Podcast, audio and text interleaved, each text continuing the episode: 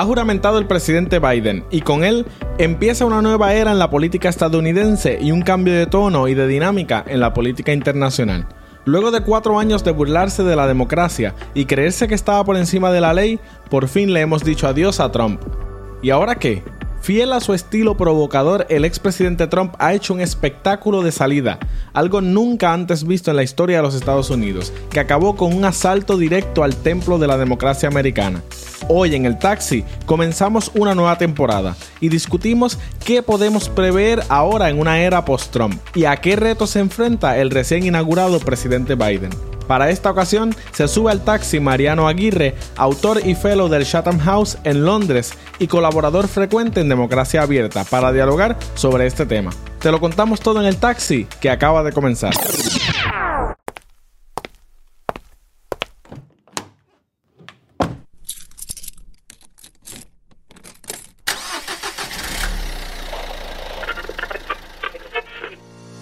Bienvenidos al Taxi, un podcast de democracia abierta, la sección en español y en portugués de Open Democracy.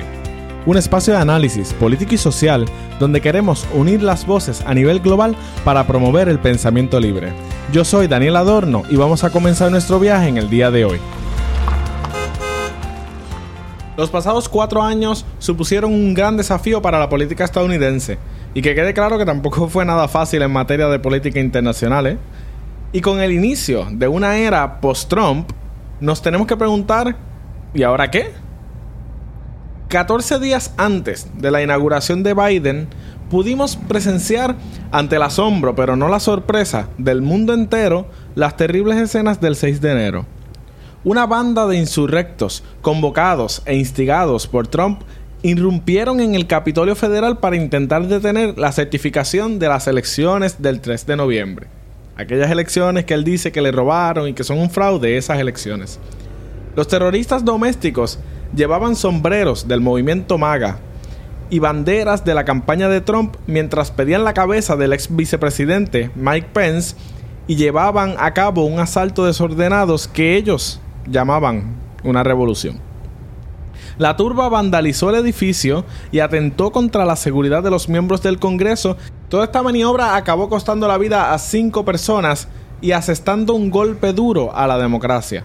Mientras tanto, a instancias del presidente electo Biden, de hecho, Trump acabó diciendo a sus legiones que los amaba, que ellos eran gente muy especial, pero que se fueran a casa en paz. Algo como cuando aquel momento en el atropello de Charlottesville, él dijo que había buena gente en ambos bandos y uno de esos bandos eran los supremacistas blancos violentos. Pues así. El asalto al Capitolio fue incitado por las constantes mentiras que alimentó Trump a sus seguidores, compartiendo teorías de conspiración y erosionando la legitimidad de las instituciones en todo el proceso. Ahora, ¿cómo se restaura la confianza en las instituciones democráticas? O por otra parte, ¿cómo se restauran las relaciones con los aliados? Y también cómo se desdibuja la imagen del país habiendo estado tan cerca, terriblemente cerca de otros líderes autoritarios alrededor del mundo. Arreglar todo esto, sin mencionar la cuestión de la profunda división y polarización del país, es el gran desafío al que se enfrenta el nuevo presidente Joe Biden. Luego de su juramentación el pasado 20 de enero, Biden ya firmó las primeras órdenes ejecutivas que definen su estrategia de cara al futuro. Las acciones fueron, entre otras, eliminar regulaciones de última hora que dejó Trump, regresar el país a sus compromisos internacionales como el Acuerdo de París y la Organización Mundial de la Salud, presentar su proyecto de respuesta a la pandemia y revertir muchas de las decisiones de políticas migratorias que habían sido establecidas por la era Trump. Y ahora que nos hemos despedido de Trump, al menos por ahora, ¿qué va a ser del movimiento tóxico que impulsó con sus políticas y con su manera tan indeseable de gobernar. Para dialogar sobre este tema y más sobre el futuro del trompismo y sus efectos nocivos, tengo el gran placer de contar con la presencia de Mariano Aguirre en nuestro taxi. Mariano Aguirre es Associate Fellow del Programa de Seguridad Internacional del Chatham House en Londres también ha sido asesor senior de construcción de la paz en la oficina del coordinador residente de Naciones Unidas en Colombia. director del Norwegian Center for Conflict Resolution. También es miembro de la Red Latinoamericana de Seguridad Incluyente y Sostenible, que es parte de la Fundación Friedrich Ebert, y autor en Open Democracy y Democracia Abierta. Es autor, entre otros libros, del Salto al Vacío, Crisis y Declive de los Estados Unidos, publicado en Barcelona en el 2017. Y está hoy aquí con nosotros en el taxi para hablar un poco de esto. Así que hola Mariano, bienvenido a nuestro taxi y gracias por estar aquí con nosotros. Muchas gracias, un placer estar aquí. Mariano, eh, ¿cómo está el panorama de, de la era de Trump frente a la nueva inauguración de Biden? Bueno, yo creo que eh, Trump ha realizado toda una serie de acciones eh, y ha promocionado una serie de acciones, incluyendo eh, la toma del, Capitolio en Washington el 6 de enero, fundamentalmente tratando de, digamos, obstaculizar la obstaculizar el, eh, el proceso normal de transmisión de poder de un, de un presidente que sale a un presidente electo. Al mismo tiempo, creo que ha usado este periodo, desde el momento que se celebraron las elecciones hasta ahora, ha usado este periodo para agitar, no solo en el corto plazo, o sea, como para impedir o obstaculizar, o por lo menos eh, crear muchos problemas hasta el, hasta el día de hoy, el momento en que va a asumir el nuevo presidente, sino que también lo ha utilizado para movilizar a esa base social que él tiene, sino, a, sino completamente a los 72 millones de personas que le votaron, sí a una parte de ellos, probablemente más eh, difícil de saber cuántos, sea una franja más minoritaria dentro de esos 72 millones, pero es esa franja activista, militarista asociada en, en, múltiples milicias y organizaciones armadas en Estados Unidos, eh, activistas en las redes sociales muy extremistas. Y a esa gente ha estado en estos días animándola, al mismo tiempo ha estado haciendo campaña él y su reducido, pero su equipo, para juntar dinero para seguir haciendo activismo en los años que vienen eh, ha juntado muchos millones de dólares para poder seguir eh, trabajando. Que él no prevé salir de la, de la palestra que ha montado en estos cuatro años. No, no. Yo no creo que...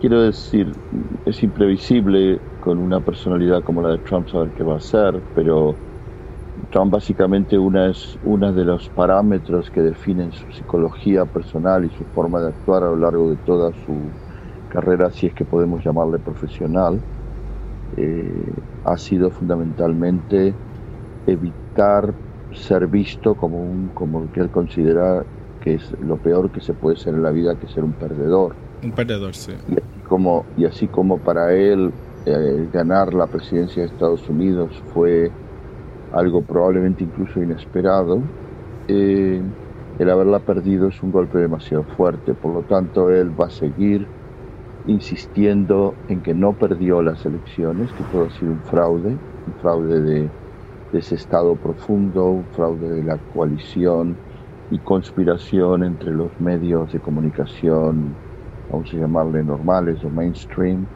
junto con los políticos, junto con el Partido Demócrata, junto ahora con sectores empresariales. Básicamente todo el mundo que no votó por él conspiró para que él perdiera. Exacto. Y por lo tanto él va a seguir.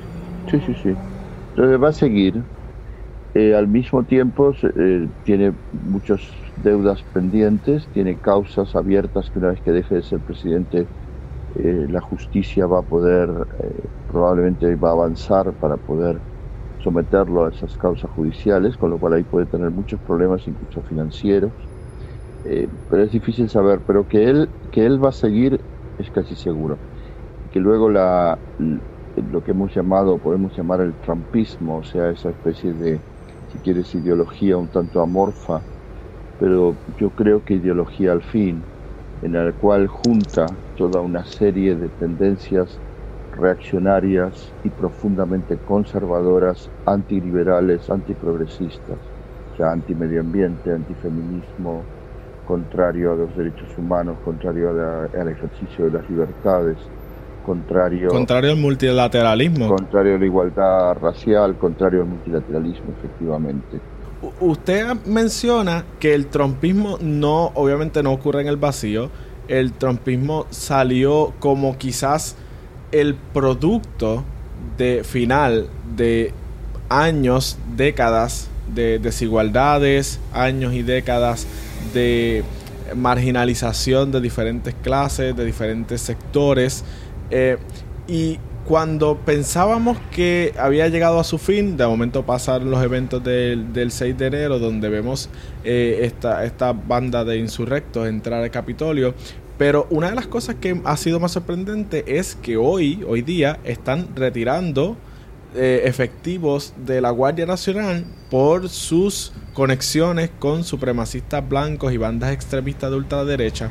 Esto, eh, ¿qué, dice de cuán profundo ha calado el mensaje de Trump y a qué voces él está pitando? Bueno, yo creo como, como tú bien indicas en la pregunta, ahí hay dos cuestiones. Una es que Estados Unidos, más allá del mito de ser la eh, el faro y la luz de la democracia, de ser el principal país democrático del mundo, de ser la sociedad de las oportunidades.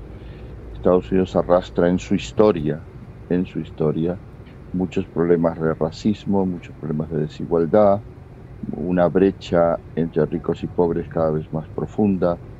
Em, esto, esto, viene, esto viene desde antes de Trump se agudizó además muchas de estas tendencias, especialmente la tendencia a la desigualdad, la tendencia a la pobreza, se agudizó con, con la entrada fuerte de Estados Unidos, que era un país ya integrado e integrado prácticamente como imperio en el sistema internacional, se agudizó con su entrada en lo que podríamos llamar la globalización desde los años fines de los 70 en adelante. Y esa entrada va a ser dramática en el sentido de que va a producir una profunda desindustrialización en Estados Unidos por las fábricas, las corporaciones que mueven la producción a China, que la mueven a Centroamérica, a México y otras zonas del mundo. Va a producir también un abismo cada vez más grande entre, que ya existía también, entre ese sector, vamos a llamarle liberal, de las costas, de la costa oeste y la costa oeste, que se integran plenamente en la globalización financiera, económica, también cultural, y, que de alguna manera pierden de vista o se distancian o marginan a lo que podríamos llamar los Estados Unidos profundos del centro y del sur. Esto viene de antes de Trump. Trump lo que hace es explotar precisamente las desigualdades, es agitar, o sea, detecta con, con habilidad los problemas que hay, detecta el, resentimiento que tiene mucha gente y detecta también eh, problemas que vienen de antes, insisto, como es por ejemplo el racismo profundo en sectores de la sociedad de los Estados Unidos, un racismo hacia los afroamericanos, que también se ha manifestado en otros momentos de la historia hacia los irlandeses o hacia los italianos, y que, y por supuesto, hacia los latinos. Y lo que hace, por lo tanto, es buscar eh, digamos, demoniza determinados enemigos, erige una serie de, símbolos, como es por ejemplo el, muro, es un símbolo y una realidad al mismo tiempo, pero básicamente para él el muro es la forma de mostrar, nosotros nos encerramos, nos cerramos en nosotros mismos, nos relacionamos con los de fuera sin diplomacia, nos relacionamos además a través de métodos de transacciones por la fuerza, por la fuerza básicamente de la economía, no por la fuerza militar. Y al mismo tiempo eh, internamente tratamos de expulsar a los emigrantes y aunque no lo dice explícitamente, lo dice con las acciones, volvemos a actitudes racistas y de brutalidad policial y de marginación frente a la población afroamericana, excepto aquella que quiera ser, digamos, buena e integrarse en, en, en el sistema nuestro, el de los blancos, de ahí que sea un suprematismo blanco. Y paralelamente a esto, por supuesto, también Trump conecta con ese sector amplio de la sociedad estadounidense que está harta de que sus hijos, hijas, esposas, esposos vayan a la guerra porque no tienen otra opción, en esas guerras sin fin, como le llamó Trump, y con mucha habilidad él se monta sobre la tendencia que ya venía desde antes de retirar fuerzas de Afganistán, de Irak, las dos guerras más grandes de las últimas décadas y también eh, más fallidas, retirar las fuerzas especiales que estaban luchando en Siria, incluso retirar fuerzas que no estaban en guerra, pero que estaban presentes, por ejemplo, herencia de la Guerra Fría en Alemania. Y esto también es todo parte de un movimiento, en, principio, de encerrarse en sí mismos, lo cual es interesante. Estados Unidos necesita cerrarse, podríamos decir, dedicarse más que encerrarse a sí mismo para solucionar muchas de estas fracturas. Pero Trump lo que hace es transforma el dedicarse a sí mismos al encerrarse en sí mismos en, eh, en esa cultura blanca, brutal, militarista, armada, machista, antiecologista, y de ahí que construye como decía antes, una agenda amorfa, pero una agenda antiliberal y antiprogresista. Que dentro de todo tiene mucho sentido eso que usted menciona, de que necesita un poco mirar hacia adentro para reparar fracturas internas, pero es como mirar hacia adentro para entonces exagerar más esas fracturas eh, y meter el dedo en la llaga y hacer más profunda el, problema. Entonces cuando, cuando de momento abre las puertas de nuevo, cuatro años después, el mundo se encuentra con que, bueno, está peor que cuando empezaron. Bueno, efectivamente, Trump lo que hace es, eh, como tú dices, meter el dedo en las heridas, agudiza esos problemas. Y en, cuando miramos a Latinoamérica, que ya vemos entonces como personas como Bolsonaro quedan sin uno de sus más grandes aliados y sin uno de sus figuras ilustres para imitar y tomar inspiración de. Este, ¿Dónde deja la región latinoamericana el rampante trompismo que hoy afortunadamente acaba? En la Casa Blanca al menos. Bueno, yo creo que Latinoamérica va... O sea, habrá eh, gente como Bolsonaro, eh, que es un caso extremo, como Duque en Colombia, eh, presidentes que, que de alguna manera o bien tenían simpatía y se sentían apoyados ideológicamente por Trump, o bien quizás no le tenían especial simpatía, pero consideraban que les, que les daban un espacio y un apoyo. Eh, yo creo que Latinoamérica tiene un, poco su, de alguna manera su, su curso propio, eh, en el sentido de que va a intentar seguir manteniendo con los Estados Unidos estamos hablando de la Latinoamérica institucional, gubernamental, va a intentar seguir llevándose bien con los Estados Unidos. Llevar la fiesta en paz, como dicen. sí, no tener choques o confrontaciones. Va a haber zonas calientes, va a haber zonas complicadas, o sea, Centroamérica va a seguir siendo complicada y Biden y su equipo lo saben y por eso han puesto una de las primeras medidas es un plan muy fuerte, eh, muy grande de ayuda económica, especialmente a a Guatemala, El Salvador y Honduras, que son los países de los que más salen migraciones a Estados Unidos. Eh, México va a seguir siendo problemático por el tema de, del crimen organizado eh, transfronterizo de los dos lados, no solo de México hacia Estados Unidos, sino también la exportación de armas de Estados Unidos hacia México, de armas cortas y armas de guerra, el tema de la droga, el tema del paso de gente, y el tema, por supuesto, de la vinculación económica que hay por las empresas de Estados Unidos instaladas en México. Por lo tanto, esos van a ser las zonas más, yo creo que los, los países con más posibilidad, de los que van a estar más cerca y a su vez van a tener más conflictividad con Estados Unidos van a ser México, algunos países de Centroamérica. Colombia seguirá teniendo esta relación en la cual, por un lado, está la relación política y por otro, la relación privilegiada entre el Pentágono y las Fuerzas Armadas de Colombia y eso pienso que va a proseguir, igual que ojalá cambiara, pero la política contra las drogas basada fundamentalmente en fumigación y en tratar de evitar la exportación de la droga en vez de, de asumir otro tipo de políticas conjuntas más complejas, pero probablemente más eficaces en el largo plazo, como es mirar el mercado interno de Estados Unidos y la producción en Colombia y el mercado interno en Colombia y las redes transnacionales. El resto de los países creo que le importan poco a, Estados Unidos y no creo que ganen en, importancia para la administración Biden.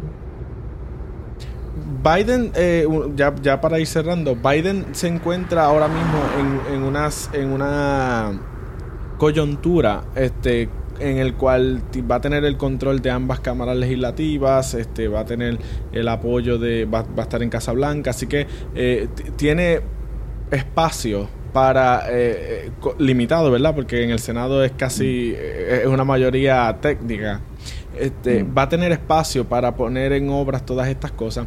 Pero muchos de, las personas, de tanto republicanos y demócratas, han estado ahora debatiendo sobre si deberían realmente, si vale la pena seguir adelante con el, residenciamiento al presidente Trump, el juicio político, este, por los eventos de enero 6. Y, y voy a eso porque yo personalmente, y quizá usted y otras personas difieran, entiendo que, se debe hacer porque no es una respuesta a Trump per se, es una respuesta a, los actos que él inspiró. Entonces, yo creo que se debe seguir adelante porque eso no puede quedar impune, no importa que el, hombre se vaya hoy de la Casa Blanca. Entonces, ¿cuál es su, su visión al respecto? ¿Deberían invertir esa cantidad de capital político en proseguir hasta el final con este juicio político, así sea que les tome un poco de lo, del poder que tienen para llevar a cabo la nueva agenda? Yo creo que es necesario, por las cosas que hizo Trump, la forma en que ha sido no solo un mal gobernante, sino un gobernante corrupto